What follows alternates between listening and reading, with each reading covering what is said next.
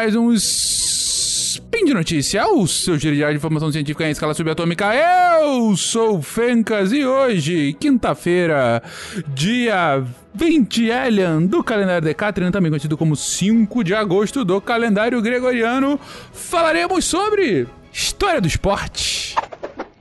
Speed Notícias.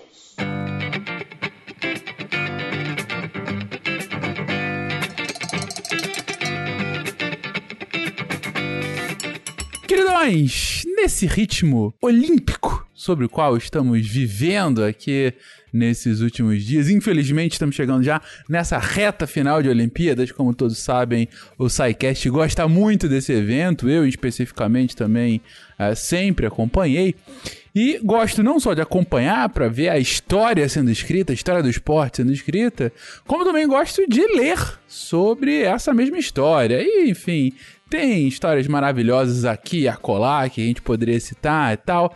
É, já falamos, inclusive, já fizemos episódios específicos sobre alguns esportes, né? Já fizemos alguns episódios, inclusive, sobre as Olimpíadas, quanto das Olimpíadas do Rio, ah, longínquo, cinco anos atrás e uma pandemia atrás.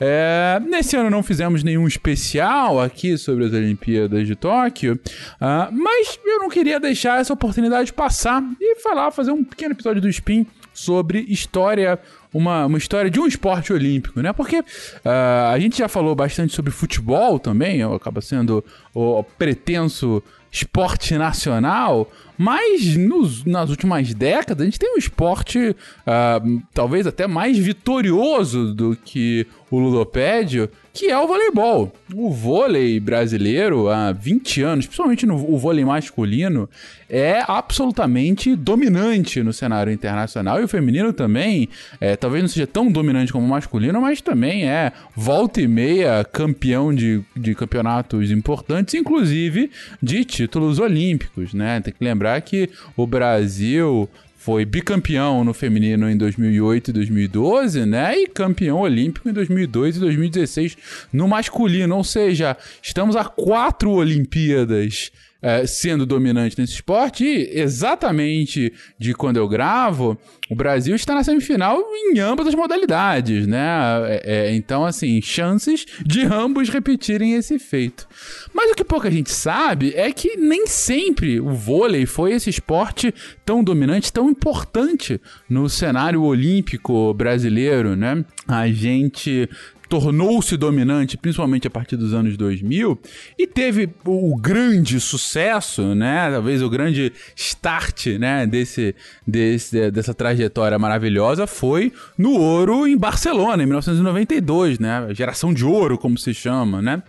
Mas isso começa um pouco antes. É, o que as pessoas, é, principalmente mais jovens, não sabem, primeiro é que o basquete já foi considerado o segundo esporte nacional, o Brasil, já foi bicampeão mundial do basquete uh, em, nos anos 60, né, no basquete masculino. Uh, e o vôlei, o vôlei era digo totalmente desconhecido no Brasil, mas ainda pouco praticado, né? É, o vôlei dá uma virada de chave muito impressionante, principalmente a partir ah, do Campeonato Mundial de Vôlei de 1982, que foi disputado é, na Argentina, aqui, né, nossos irmãos, e o Brasil, ele é, surpreende o mundo, acaba derrotando na fase de grupos a poderosa Tchecoslováquia, né? E, e vai e passa para as semifinais. Nas semifinais derrota o Japão e só é derrotado pela União Soviética. Então, campeão, então campeão olímpica, né? Que tinha um, um timaço a União Soviética, derrota o Brasil, mas o Brasil é então vice-campeão mundial de vôlei em 1982. Mas ainda assim não é aí, não é esse o nosso o foco da nossa história hoje. Acontece que logo depois desse campeonato, em 1983, a CBV, né, a Confederação Brasileira de Vôlei, ela firmou uma parceria com uma empresa de marketing esportivo que não existe mais, uh, que era, dentre outras pessoas, também do saudoso narrador Luciano do Vale. E eles firmaram uma, algumas partidas promocionais, né, da seleção masculina de vôlei aqui no Brasil. E, dentre outras, eles firmaram uma série de jogos amistosos entre os dois primeiros, os dois finalistas dessa, dessa competição de 82, a Brasil e a União Soviética, né? E pelo Brasil. Então teve jogo em São Paulo, lá em Pernambuco, no Espírito Santo. E o último dos quatro jogos entre Brasil e União Soviética seria no Rio de Janeiro, né? E para esse em específico fizeram uma, uma armação absolutamente ímpar na história do esporte. Literalmente. Fizeram uma preparação para que Brasil e União Soviética se enfrentassem no Maracanã. E você não ouviu errado. Não é no Maracanãzinho, não é no ginásio do Maracanãzinho, é no estádio do Maracanã. Eles acabaram construindo uma, uma arena, uma quadra de vôlei no meio do gramado do Maracanã. E foi o primeiro jogo assim oficial entre equipes internacionais a céu aberto em nível mundial. Foi a primeira vez que isso já, já havia sido uh, realizado. Uh, e aí construíram bem no meio, né, ali do, do estádio, fizeram lá a quadra, uma quadra, enfim, como outra qualquer, mas no meio de um estádio, né, com algumas placas, assim, para que fosse jogado. E, é, é, dentre outras preocupações, a maior delas é, pô, se chover, né, o estádio é aberto, não tem cobertura. Não, sem problema. Vamos marcar aqui para julho que dentre todos os meses, né, é, é o, o inverno aqui ah, no sudeste, é o momento que tem menos precipitação, menos chance de chover, né? E aí não vai acontecer nada. E aí marcaram então para julho, começando às nove e meia da noite, e aí, beleza, vamos, vamos chamar gente aqui ah, para que o estádio fique lotado. E é claro que caiu um toró no dia. Caiu um toró no dia, não dava de jeito nenhum para jogar, e aí remarcaram para uma semana depois. Uma semana depois, tinha parado de chover, ia dar tudo certo, reembolsaram as pessoas, elas voltaram.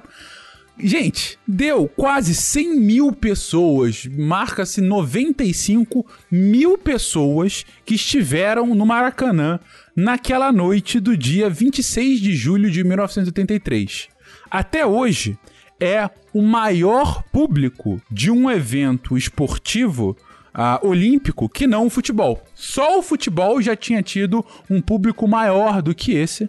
E aí foi no vôlei, naquele dia, o maior público de longe para uma partida de vôlei, né? Por ser num estádio, né? Por ser muito maior e tudo mais. E aí os dois times estavam lá. E começou o jogo. E começou o jogo. E no início do jogo começou a chover de novo. E começou a chover forte logo no primeiro set. É, os times até tentaram jogar com um pouquinho de chuva, por mais incrível que isso possa parecer, imagina. E, e a galera pula o tempo todo e pode escorregar, né? E aí estavam lá tentando jogar, tentando é, fazer acontecer, mas muita gente caindo, caindo pra caramba, caindo aqui e ali. Então ficou aquele, aquele caos, né? Até que o técnico da União Soviética ele, ele invocou o famoso jeitinho brasileiro, falou o seguinte: não, tem que ter jogo, tem que ter jogo porque a gente vai embora amanhã, já temos a passagem marcada, tempo que volta para a União Soviética, não é algo fácil, tem que ter jogo, então vamos fazer o seguinte. Vamos pegar uns tapetes e uns carpetes aqui e vamos forrar a quadra com esses com esses carpetes, com uns tapetes mais grossos assim. Vamos forrar a quadra com isso, com esses tapetes. Vamos pegar as linhas e fazer aqui com um esparadrapo em cima desse tapete e bora jogar, porque com tapete ninguém vai escorregar, vai ser mais difícil de cair e tudo mais para pegar a bola no chão, mas pelo menos vai ter jogo. E não é que a galera fez isso, forraram absolutamente toda a quadra do Maracanã em meio de chuva pararam disso, não precisava mais de rodo, tava lá só agora o, o, os tapetes encharcados, né? Os, os tapetes grossos, com os paradrapos. E teve jogo, gente. Teve jogo. Não só ficaram com a quadra inteira, como é, colocaram também alguns tapetes uh, mais para fundo da quadra, para os saques, né? Porque no saque o cara sai, né, da, da, da linha da quadra para sacar.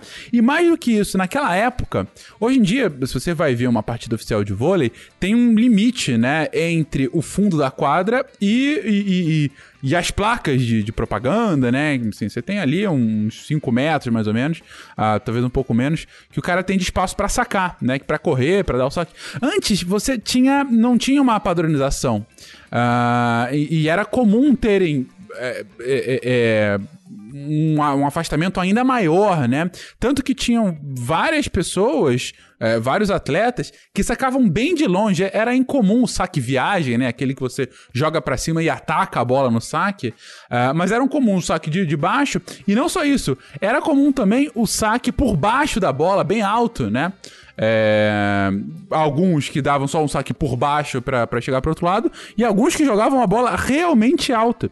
No Brasil, em específico, um dos especialistas que a gente tinha é, fazendo isso é o famoso Bernard. É, Bernard tinha esse saque, que era um saque em que ele pegava a bola por baixo, dava uma pancada dela por baixo bem, bem, bem pro alto e caía na, na quadra do adversário, né? E mais ou menos nessa época foi o próprio Luciano do Vale que na primeira vez que viu esse saque o nomeou, né? De Jornada nas Estrelas que era um saque que é bem pro alto mesmo. E aí falou que o Bernard estava dando o seu jornada nas estrelas que ele fez nesse jogo. O Bernard jogou esse jogo pela seleção. Inclusive, a seleção tem nomes conhecidos até hoje. O próprio Bernard, que é um que eu não conhecido. O, o, Renan, que hoje é o técnico do time masculino, né? Que tá lá disputando. Teve ali um problema grande de Covid alguns meses atrás, mas se recuperou e tá lá à frente do time. E outro famoso também, uma dos personagens mais icônicos da nossa história, que é o Bernardinho, que à época ainda era jogador, é, de, logo depois acabou se tornando técnico e tudo mais, mas estava lá. E tem outros nomes é, é, famosos, como. O, o, técnico era o Bebeto de Freitas, que depois virou presidente do Botafogo e tudo mais, né? É, tinha o William também, que era o capitão da equipe, acabou jogando por alguns anos, enfim, era a base da seleção uh, que viria nas Olimpíadas de 84 uh, é, ganhar a medalha de prata, né? Uh, o jogo em si, então, seguiu, era, não sei se vocês se lembram, mas naquela época a gente ainda não tinha a regra do... A gente ainda tinha a regra da vantagem, né? Os sets iam a 15 é, só que não era, um, não era qualquer ponto e dava uma pontuação. Uh, você para você para quem não, não, lembra é ou nunca viu antigamente para fazer ponto no, no vôlei o, o, você só fazia ponto quem tava sacando. Ou seja, se o saque era seu e você colocava a bola no chão do adversário, você fazia o ponto. Mas se o saque era do outro Uh, e você fazia o ponto, ou seja, você recebia o saque e fazia o ponto, você só ganhava vantagem, não ganhava o ponto. Então você tinha que fazer a vantagem e aí ganhar o ponto. Então demorava bem mais os jogos, né? Porque às vezes ficava só trocando de lado a vantagem, né? Quem ia sacar tinha a vantagem, mas não fazia ponto. É, esse foi um jogo que durou aí é, é, algumas horas justamente para chegar nesse final. Acabou que a seleção brasileira ganhou, ganhou de 3 sets a 1 de virada da União Soviética, parciais de 14 16, 16 14, 15 7, 15 10. E por que que esse jogo, bom, além de todos os recordes de um pouco das bizarrices, né, vamos colocar aqui do folclore, né? Por que que esse jogo fica tão famoso? Muita gente é, é, coloca que esse jogo em específico foi um dos jogos mais marcantes, se não o mais marcante da história do voleibol. Porque ele não ficou só famoso aqui no Brasil, na União Soviética. Esse jogo percorreu o mundo. Esse jogo mostrou a força que esse esporte poderia vir a ter, mostrou os dois uh, principais times da época, né, por conta do, do, campeonato mundial recente, jogando um contra o outro, um jogo, um jogo de altíssimo nível, uh, pelo folclore acabou conquistando e acabou tornando o esporte ainda mais popular no mundo inteiro. E no Brasil, foi um jogo que foi é, televisionado pela, pela Bandeirantes, né? Que era onde a, o Luciano do Vale narrava. É, conseguiu uma audiência incrível, né? Os outros jogos também o foram, né? Mas esse em específico acabou sendo, justamente por, pelas, por essas peculiaridades, acabou tomando um destaque espetacular. é, acabou servindo como uma base de apoio muito importante para essa para as Olimpíadas de 84 em que a gente acabou é, virando prata né é, ganhando a nossa primeira medalha né olímpica a medalha de prata e em 88 a gente acabou sendo eliminado na, nas semifinais salvo engano pela Argentina e acabou perdendo o bronze mas chega em 92 e conquista o ouro em cima da seleção holandesa. E a partir daí começa essa trajetória uh, simplesmente brilhante né do voleibol brasileiro. Como eu disse absolutamente dominante nos últimos 20 anos, primeiro do ranking uh, e, e é, é, é, raríssimo o Brasil hoje entrar num campeonato e não chegar entre os quatro primeiros isso, para um esporte de alto nível, é muito difícil você ter esse tipo de dominância. Você ter de fato esse, essa, essa preponderância sobre outras seleções tão boas. Porque enquanto que o Brasil, durante esses últimos 20 anos, a partir dos anos 2000, é, tá sempre entre os quatro primeiros, os outros três vão mudando. Já foi a Itália por muito tempo, vai e volta. Já foi Cuba por muito tempo, vai e volta. Às vezes é Rússia, a Polônia, hoje super, super forte, né? A, a França também tem um timaço, os Estados Unidos, sem dúvida alguma. É, então, a, própria Argentina agora, né? Tá aí também na semifinal do vôlei, né? Tentando voltar, né, aos seus áureos tempos uh, do vôlei, que foi justamente nessa final dos anos 80. É, então, o que a gente tá vendo aqui aqui é o, o, Brasil com esse domínio grande no esporte, como eu disse, em especial no masculino, ainda que no feminino também não fique para trás com conquistas maravilhosas e tal. E tudo isso começa nesse início dos anos 80 com esse vice-campeonato mundial, o vice-campeonato olímpico, mas principalmente com esse jogo tão folclórico, o grande desafio do vôlei entre Brasil e União Soviética. Se você gostou dessas histórias, se você gosta de divulgação científica, inclusive para fatos interessantes da história, Acompanhe aqui o Spin de Notícia. Todo dia aqui uma informação nova sobre ciências para você. Se você gosta do nosso trabalho, considere apoiar via Patreon, Padrim, PicPay. Se você quer mandar uma mensagem pra gente, entre em contato aí nos comentários ou em contato arroba Um beijo para todo mundo. Continue aí acompanhando as Olimpíadas e as semifinais. Esperamos as finais brasileiras do vôlei e outros esportes. E um beijo para vocês e até amanhã. Tchau, tchau, gente!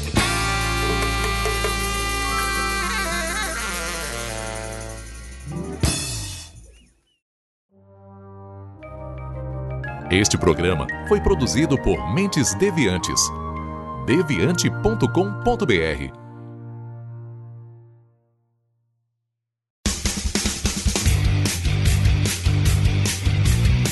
Cortes, edição de podcast.